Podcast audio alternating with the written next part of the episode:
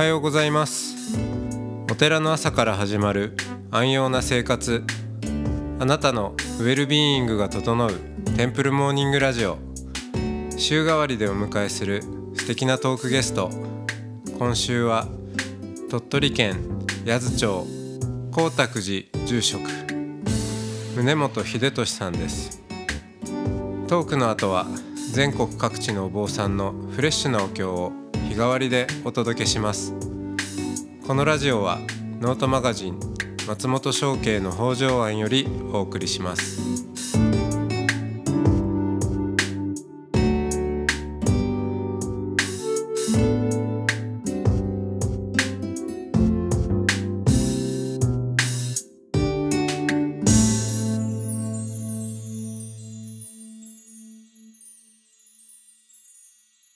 おはようございますありがとうございます。今週は、えー、宗本秀俊さんとおしゃべりをしてまいりましたがはい、えー今日が最後ということではい、よろしくお願いしまよろしくお願いす。しますもうちょっといろんなあの取り組みやらネタやらがありすぎてあのだいぶこう具体的な話をしているうちに、えーあっという間にこううん金曜日なんですけどもあの宗本さんはもともとそのお寺で産湯を浸かりっていう話がありましたけどでもうんまあお坊さんになるまではそんなにその、えー仏教いわゆるまあまた浄土真宗っていう教えの部分に、えーそんなにどっぷり浸かることもなかったけれどもでもまたそれこそ、えーカルミックリンクなんですかね。えーやっぱ何かこうお寺との立ち難い縁がありお坊さんになってそしてうんまあいわゆる浄土真宗のお寺ではうん普通ないしうんどっちかっていうとまあ結構ガチガチの人からすると、えーはばかられる系のことも結構やっても来られていて、まあ、瞑想をねずっとやってきてるとか、うん、でまあ時折こう発信されている内容も、うん、まあ時に 時に、えーその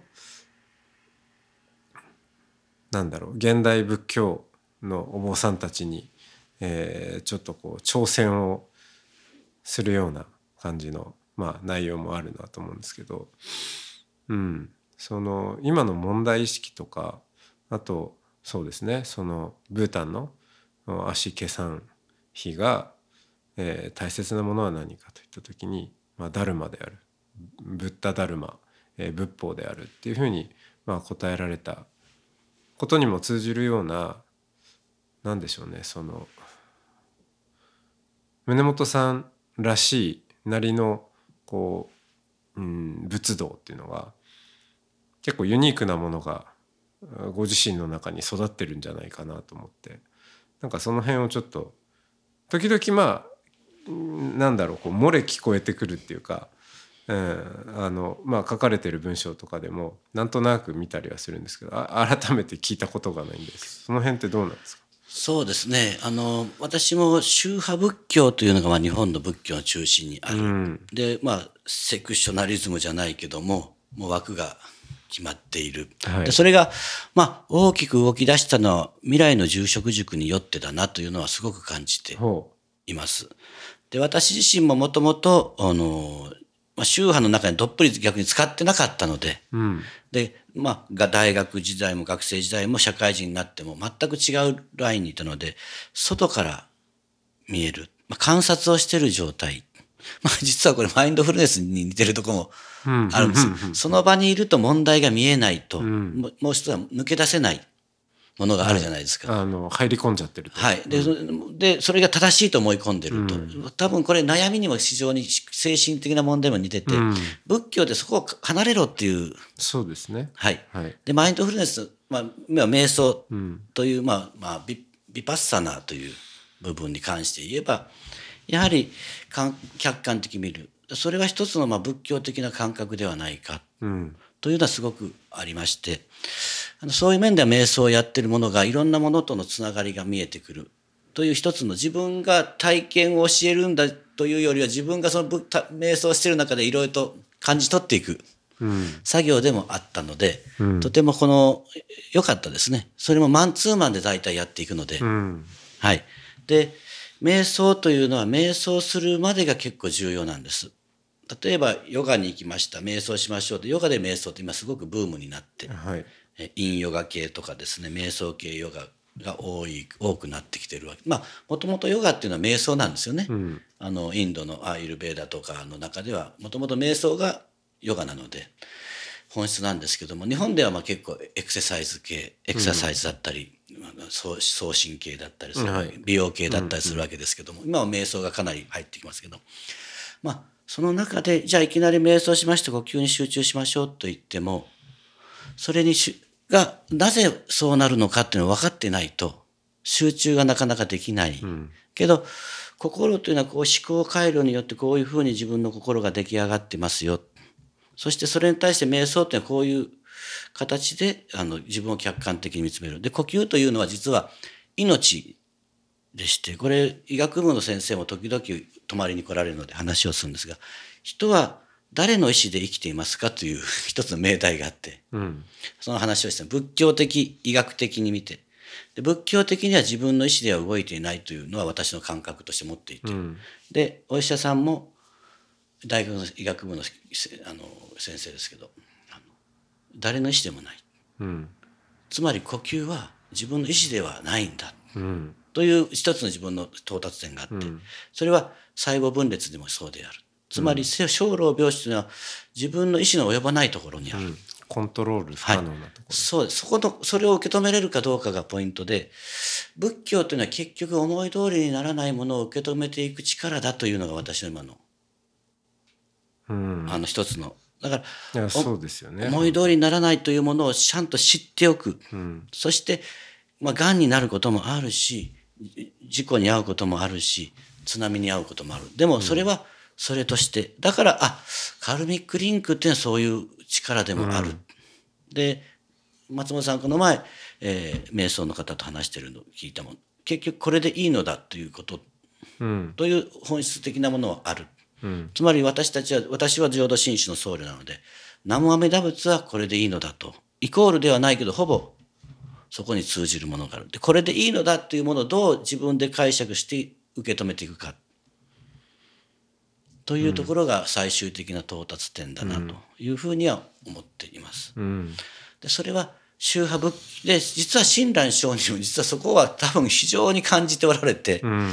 だそういう視点で親鸞上人を見ると他力が分かりやすい。はい結局他力っていうのは全てを受け止めていく力ですから、なぜかと受け止めるイコール自分が手放す。自分の力の及ばないものを全て受け止めていく、うん。それはお任せするになるし。でこの前たまたま鳥取でやるお寺でやってる仏教講座私も講師で出るんですけどもそこに仏画をずっと丁寧にやってらっしゃる方がいる。でその人は宗教的なものをよく感じてらっしゃってキリスト教とかイスラム教とか仏教とかで特に仏教でも阿弥陀系ですね。浄土系、非常に共通点があるとなんとなく感じている。ほおまインシャーラーという言葉がイスラム教にあって。うああインシャーはい、はい。全てを任せる。要は要は神の御心。だから、例えば待ち合わせした時にですね、言い訳は絶対必要ないんです、彼らは。そうそうあの、遅れようが、はい。来なかろうが、インシャーラーだと。インシャーラーですからね。そうなんです。まあ、イコールではないけど、名前神が。神がそう願ったからだっていうので。絶対的な創造神の神というものと、例えば皆様という立場は違うけれども、もうお任せするとか、だけど人知の及ばない。そう。あの自力の及ばない場所。でそこに到達するっていうのは実は悟りの境地なので、うん。僕は他力とは悟りだから禅のあの境地禅情と他力は、だから最後道元禅師も手放す全て捨て去る。うんそれがあの新自念法にとそうですよ、はい。親鸞上人のそうです。最晩年のはい。想とももはや言えない思想っていうか、そうですね、ええ。そので疑念法に、それと禅の世界のえまあ南さん曰くし道元禅師の消防現像を理解している曹洞宗の僧侶は一人もいないだろうと言われたことに通じるようなところもあって親鸞上人のその他力の境地をじゃあ分かっているのかっていうと、それはやっぱりそう簡単には分からないけれども気づきとしてはそうじゃないか。えうん。まあ、あありのままにうありまああの例えばん如実知見とか、うんそういうまあそれは禅の世界でも親鸞上人の世ありの界観でも。ままそのままにはい。あとは瞑想でも。結局、でそれは般若心経にも通じてるわけです。うん。ですが瞑想の話をするときは実は般若心経が非常に使いやすいんです。はい。般若心経の話をしてれば大体そうですから。まあ演技空のはい、話ですから、ね。あのあ色即是空空即是色という世界観うん、と、まあ、手放していく作業だ。で煩悩即ね、ははい。生じ。まあ、即それはでも言ってることはみんな確かに共通していて、でまあ神という面だけどでも例えばイインシャアラーっていうのはアラーに全て。うん。私が遅れたんじゃないよと。うん。神神の意志だから、うん。それでいいだろう。じゃあ相手もそういう認識だから共通認識なんでインシャアラーだで通じてしまうでそこにいた日本人の方がおかしいだろうこれは。なんでこあいつは来ないのに謝りもしないんだと、うん。で次の日行ったらあ昨日来なかったけどインシャアラーで笑ってごまかすみたいな。うん。ことも言われてたんだけれどもたまたまその人はラクダのキャラバンでうん。旅に出た。じゃあ砂嵐にあった。じゃあラクダを足を折って座らせてそこにテントをかけてそこで待つんだと砂嵐があるの。でも実はその瞬間にインシャラーが俺は分かった。なぜなら1週間続くのか1時間で終わるのか分からない。1週間続いたらもう全員死んでる。旅に出て死んでるのを待つのに、ね、なぜ来なかったということは必要ないわけです。うん。つまりあのサラブのアラブの砂漠の民にとってはインシャラーなんだと。いうことがすごく分かったって言われたんで、あまあなるほど、そうですね。で、まあ、それが、えーまあこの現代日本みたいなところにいると、まあ、全てがオーガナイズコントロールされているかのようにいるかのように見えるのでなんかそう思い通りにならない。あれ電車が1分遅れてもそうん。1分遅れても申し訳ございませんってアナウンスの入る国ですから、まあ、そういう中でいるとインシャッラ随分いい加減なあの話だなって聞こえがちなんですけどでも本当はうんね別にどんな時代であっても確実な時代なんてあったはずはなくって。でちょうどそうそのインシャッラあるいはまあ仏教で自念法にあるがままそのままをまあただただ受け入れていくっていう、まあ、そういう発想ってじゃあ責任はどうなるんですかっていう議論に結構結びつきやすいんですけど、うん、なんかそれってね人のせいにして阿弥陀さんやら、ね、神様のせいにしてっていう。でもあのちょうど今読んでて面白いなと思ってる本が、えー国分光一郎さんと熊谷慎一郎さんの対談の本で何だったかな「責任の生成」っていう本を教えてもらって読んでるんですけどあ、の、まあ、当事者研究っていううん手法があの北海道のベテルの家という施設でやられていて、まあ、それ何かっていうとやっぱこううーん統合失調症であったり、その、まあ、精神的なあー問題を抱えている人たち同士が、まあ、あの暮らしている施設でなるべく投薬せずに、うんうん、いろんな手法を持ってやってるんですよね。でそこでやられている当事者研究例えばですよ、まあ、極端な話うーんとまあ幻聴やら幻覚うんそう。幻聴幻覚対象とかもやってますけど、まあ、そういうのが見える人聞こえる人が何らかの拍子にじゃあそこのどうでしょう街角のゴミ捨て場に火をつけてしまったと、まあ、放火ですよね。で何やってんだっていうのは簡単なんですけどでもそれを一旦ちょっとその何やってんだじゃなくてみんなでその当事者だから火を火つけちゃった。当事者も含めて研究をすると。ここに、まあ、私の身を通して放火現象が起きたっていう、まあ、そんなような捉え方をしていくわけですね。別に私がやったわけじゃないというようなだから一回免責しちゃうと。責任を免除しちゃうと、そこの上でまあインシャーラーじゃないですけど、まあ、そういう形でなんか起きちゃったね、うん、いや私もなんか気づいたらそうやっちゃってたんだよっていう、うん、で研究をしていく。みんなでいやこうこういうことだったんじゃない？ああいうことだったんじゃないの？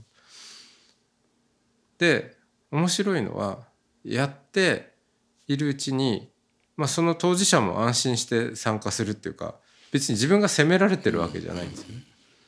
やっちゃったのはやっちゃったんですけどただ自分の身の上に起きたたまたま起きただけの放火現象である。ただ最後にだんだんメカニズムが分かってきてなんかあこの現象ってこういう現象だったんじゃないのっていうのがみんなで分かってきた時点で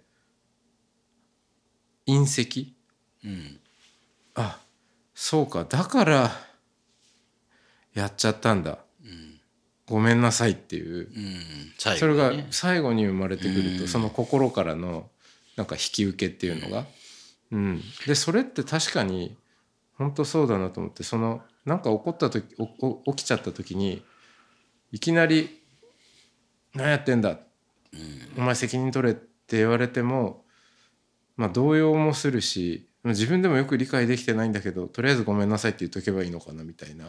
なんかそれで、ね、うん責任を引き受けられずにただただなんかこうこじらせていくっていうことって世の中にものすごく多くて、うん、実は一旦その、まあ、神や仏に預けてみるっていうことってその結果ですよ。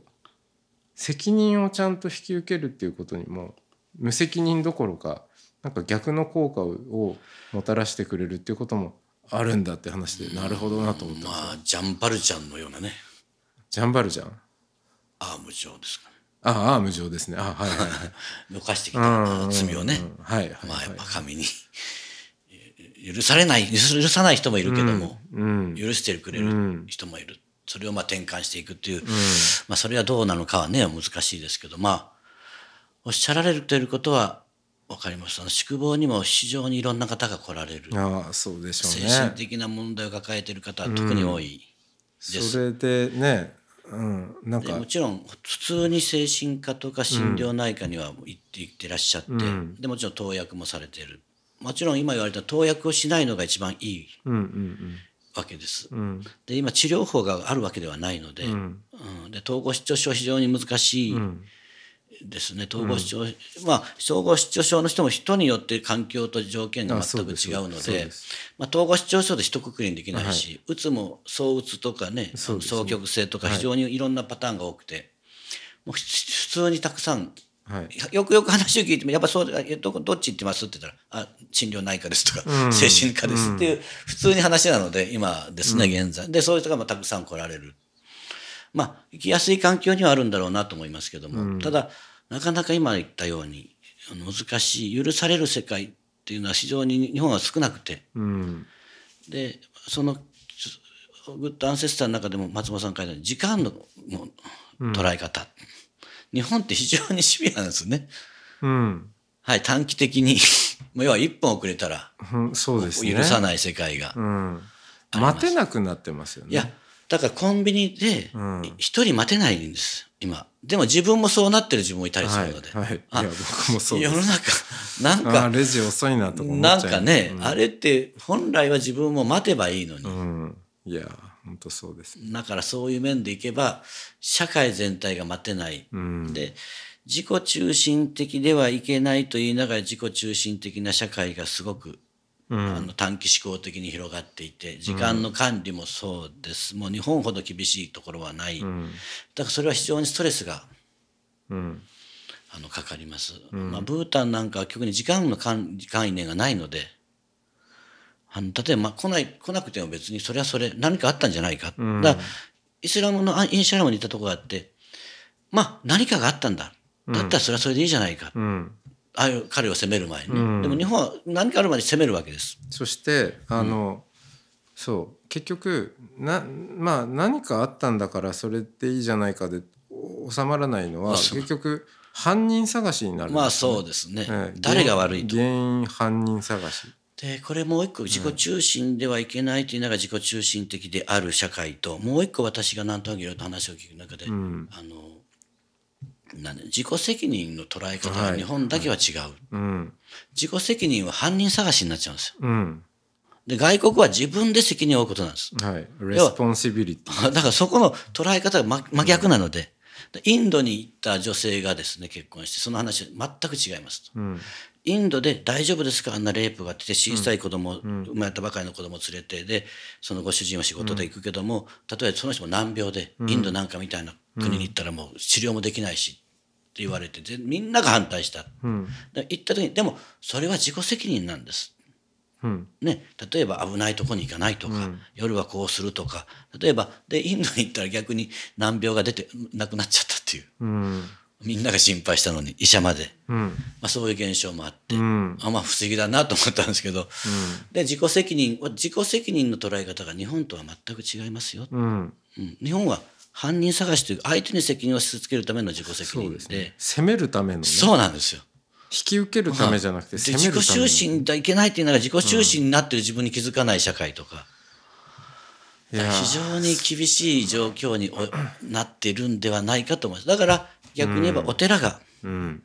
まあ2階建てじゃないですけど、お寺がまあもちろん専属用というのは非常に大切だけれども、やっぱその、これからコミュニティとしての受け皿になる。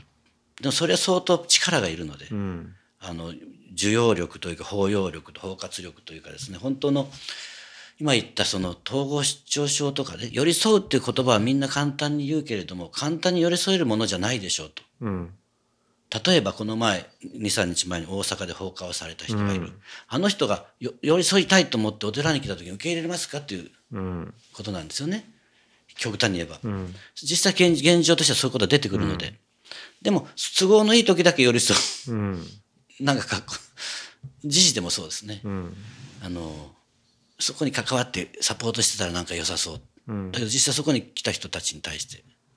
でまあ正直言うと本当に実施する人は来ないですけども、うん。はい、あの死に死にたくない人で構ってほしい人はやっぱ来られるとは思ってます。だから自死を止められない難しさそこに私はあるとは思いますけど、でも本当にそこのお寺がですね、社会のセーフティーネットでありその、まあ、本当の拠り所となっていく。で自分の一人でする作業では私はないと思ってます。うん。コミュニティを作っだから実は宿坊から展開しようと思っているのは空き家を使って空き家をがな出てくるので、ゲストハウスに展開していく。でそれはエンジンもいるので、永代供養エンジンとして、うんでそこに関わってくる人が例えばそこに私たちもそこに眠るよとうんでも一緒にそこでみんなが暮らせる場所とか、例えば認知症だって放置できる場所が必要。そうですねグループホームとかね、施設に囲うんじゃなくて、だから精神的な部分も非常に多くて、うんで、関わりたくない人もいるけども、適当に関わる。関わりたい時に関わる。食事だけはでも一緒にしようよと。うん。みんな話さなくてもいいからという、そういうような場所を僕は過疎地のお寺には可能性がある。う。ん。で、ヤズブータン村が目指すのはやっぱりそこです。うん。本当に村を作っていくんです村。でそれはあの仏教ってそこに実はお寺が中心になるって非常にうん。有効です。あの人。それは安定させる力があります。うん。仏教にはあまあ宗教にはかもしれません、うん。私たちは仏教なのでお寺にはあのお寺に来て何かことを荒立てようという感じはないですから落ち着く場所を探してそうですね。はい。はい。という前提が出てくるんです、そうするとそこに来てみんなが知らないけれどもで利害関係がないというのが結構重要でうん。知らない同士がそこに来て時間を過ごしていくとか、うん。そういう場所は過疎地の空間にはできる可能性がある、それが全国にまあ別に同じパターンじゃなくてもいいけれども、うん。それはグッドアンセスターというね戦争自分が直接的にはどういうことはできなかったとしてもそこに関わることによって良き戦祖先となることも私はできるんじゃないか。うん。そこに存在するそこでなくなっていくまあその時間的なねだからあの結果的には直線ではないもの。うん。そうですね。はい。じ自分がいなくなってもはい。そこにはそ存在が続いていく。うん。それを続けられるのはやっぱお寺という一つの魅力ではないかと思っています。でそこに仏教的な、まあ、カルミックリンクとか、うん。ダルマという思想とか、うん。でそれぞれのものを受け止めていく力という受容していく力っていうのは今ない。うん。多分ないんですよね。我慢できないですよみんな。うん。だだだからコロナもそうですよね。いやーね。まあだからこそその仏道にもいろいろな、うん。えーえー道がありますけど中でも今こそ、まあ、そのインシャアッラーにも通じる他力の,、うん。うん、その仏道っていうのは私はなんかすごく重要になっていくんじゃないかなと思っていて。他力はすごく重要だと。うん。思いまあ重要というかまあ他力が重要という他力というのはそういう受容していく力だなという感じはすそごく、う。だからまあ今こそなんかそこに学んでいくっていうか、うん、触れていく意義が、まあ、高まっている。まあ逆に言うとそそこからみんな遠ざかっちゃってる部分がすごくあるので、うん。まああのそうですね。光沢寺の、まあ、今の活動があいろいろやってはいるようなんだけれども、あそれぞれこうだんだんと今循環がうん始まりつつあるような感じがしてそうですね。まあ、その辺ちょっとはいこれからもおっしゃる通りです。見させていただきたいなと。循環型コミュニティ。本当だから例えばサスティナブルってあるじゃないですか、はいはい。本当にサスティナブルなことをやってるかというとそうではないことがとても、うんそうですね。はい、でも、うん。サスティナブルっていうことはやっぱりすごく重要で。うん。でまあ SDGs という言葉も実はそのブータンに行った時ま松本さんから初めて聞いたんですよ実は。はいはい、あのあのすでにそういう活動が世界で起こってる、4年前から45年前ですよね、ま、松本さんすでにそれをまああの経済世界経済フォーラムのヤングローバルリーダーの中ではい。すでにやってらっしゃった、ええ。でそれであ SDGs ってあるんだったらもう本願寺でねそれ築地ええですでにもう展開されてらっしゃったので、あ早い。今から考えればねすごく早いキーワードだった。でもそれが結局はウェルビーイングということとグッドアンセスターという一つのキーワードが自分の中ではそこ今はそこがキーワードになっていて。まあそそういう面ではそこの2つが、まあ、結局就活とかいろんなお寺の感覚の中では、やっぱりウェルビーイングをどう捉えていくかうん。だと思いますし。でそのコミュニティとかそういうのはそ結局そのグッドアンセスターって長期的なうん。ビジョンが自分の中にあれば目の前のことで一喜一憂しなくて済むという一喜一憂するポーズはできます、それも大切なので、まあ、喜んだ。ね。心から喜んでるけどでもそこだけで自分の感情がコントロールされないもの。うん。やっぱりすごく重要だな。怒ってるけど別にまあ本当はどうでもいいよみたいな、うん。ね。まあそれはそれでいいじゃない。という許す力も。そうですね。それをまああの自分だけじゃなくてその仲間と一緒に、うん。あの育てていくっていう、まあ、そんな場所にうん、光沢寺さんもなっていくんじゃないかなと思って。そこにねブータンセンターがあって。はい。実はブータンセンターっていうのは僕もいろいろと考えていろいろと調べ調べてるというかたまたまいろんな健康日本にないんですよね、うん。ブータンの窓口となる拠点が。大使館も領事館もない国なので、やりましょはい、ぜひそこをね、まあはい。あの松本さんの力も借りながらぜひ展開できればまあプリンセスのためにって言ったらね失礼だけども。でもそういう思いもううんカルミックリンクにしでもう一つ最後にプリンセスが言ったことがあります。あのブータンブータンにある言葉だと言われましたけどお互いに意思がありそのそこにカルミックのメリットがあれば必ずサンサーラの真ん中で出会う海の真ん中で出会いますよ。うん。ミドル・オブ・シーってなってました。サンサーラをミドル・オブ・シーってな必ずだからそれはなぜそれを聞いたかとブータンセンターを私はやるつもりでいますと。ブータン、プリンセスも同じ意思としてねか片側通行じゃないですよねっていうような話も時々するんですけど、それをその時にそ使われた言葉はその言葉でお互いに意思があってそこにカルミックのメリットがあれば必ずサンサーラの海でサンサーラって輪廻って訳されるわけですけど私的には親鸞上人の本願会に近いなと思ってるんです。うん。命の帰る場所。という感じがねうん。再生していく場所でもあるけども命の帰る場所。うん。それがあサンサーラって輪廻ってそういうことなんだなっていうのもなんとなく最近。うん。だからカルミックリンクとダルマとサンサーラっていう一つのつながりの中で自分があそれを親鸞上人的にも同じようなことの感覚はあるなと。だそれがまたちょっとねあだから他力ってそういうことだよなみたいなだから受け入れていく力が他力かなっていう感じはうん非常にします。はいじゃあ今週はえー光沢寺、えー、宗本秀俊さんのお話をたっぷりと聞かせていただきましたが。本当にありがとうございます。長い時間をはい、いえいえありがとうございました。まあこれからもちょっとまたそれこそカルミックリンクを温めて、そうですね。サンサーラの海の中で会いましょう、あはい。どこかで必ず必はい。ずですね,、そうだと思います。ありがとうございました、はい。本当に。ありがとうございました。よろしくお願いします。さよなら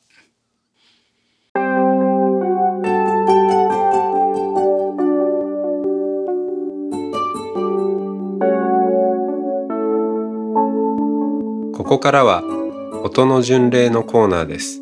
全国各地のお坊さんのフレッシュなお経を日替わりでお届けします。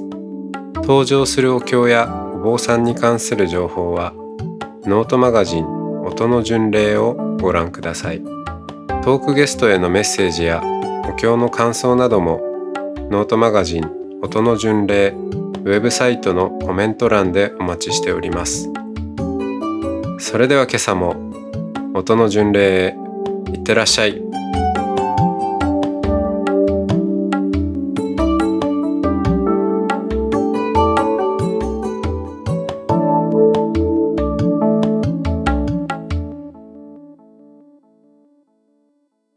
妙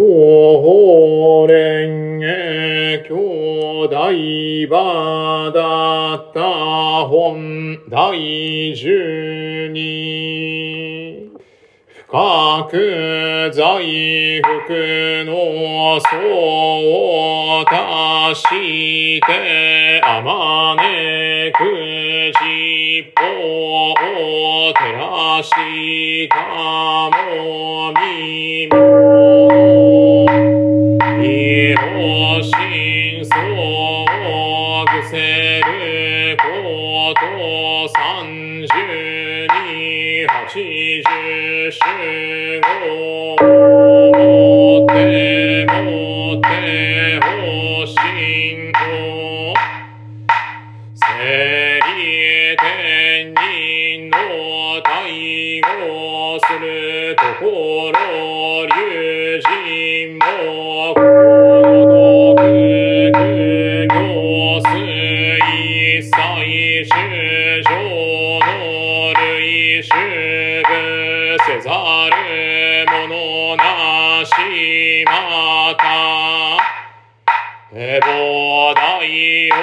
を上ずることただ仏のみまさに承知したもべしわれこの今日開いてくの主上どうだせんその時にャリホツ流尿に語って曰く何時らずして無常道を得たりと思えるこの自信自がたしゆえはいかんよしは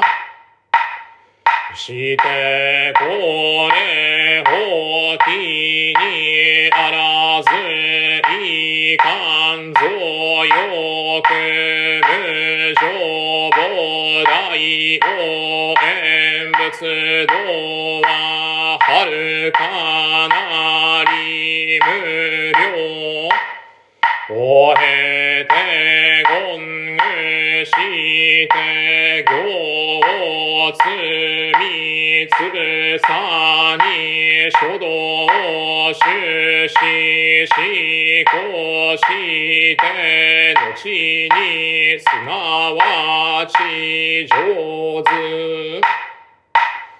お人の身にはなお五つの触りあり、いつにはどんでんのと、ことえずにには大釈三には魔王死には天輪上五には武神なりいかんぞ速やかに成仏することを縁その時に流尿一つの宝珠あり景色三千。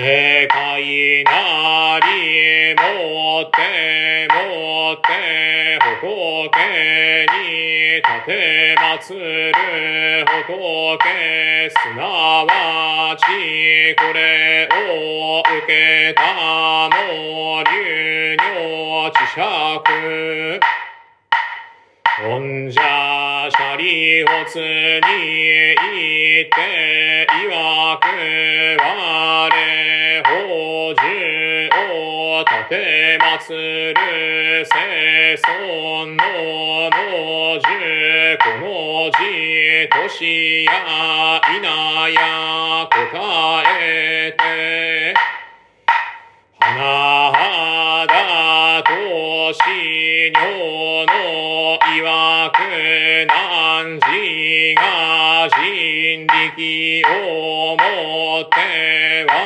が成仏を見よまた。お速やかならん当時の主へみなの突然の間に返じて難しとなって素の行を具してすなわち南方向く世界にゆいて法蓮華に座して手を常時三十二層八時集合あってあまねく十歩の一切衆生のために妙法を。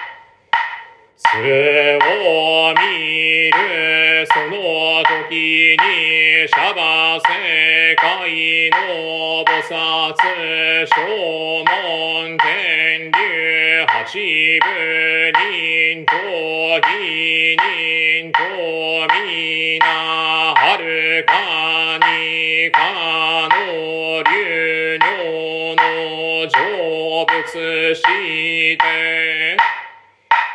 時の絵の人間のために法を徳を見て心を意に感にしてことごとく遥かに将来す無量のこうきて下語し不体天をえ無量の主情道の気を送ることを得たり無く世界六辺に。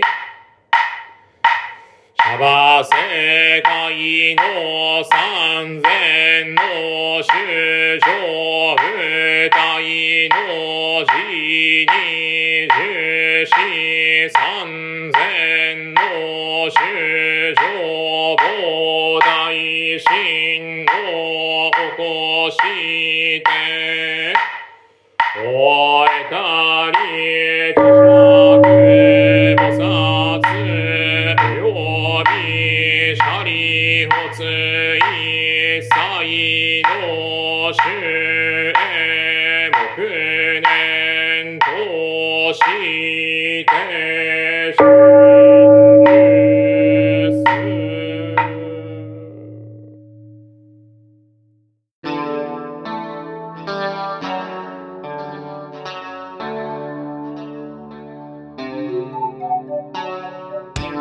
ポッドキャストはノートマガジン松本商家の北条案よりお送りしました。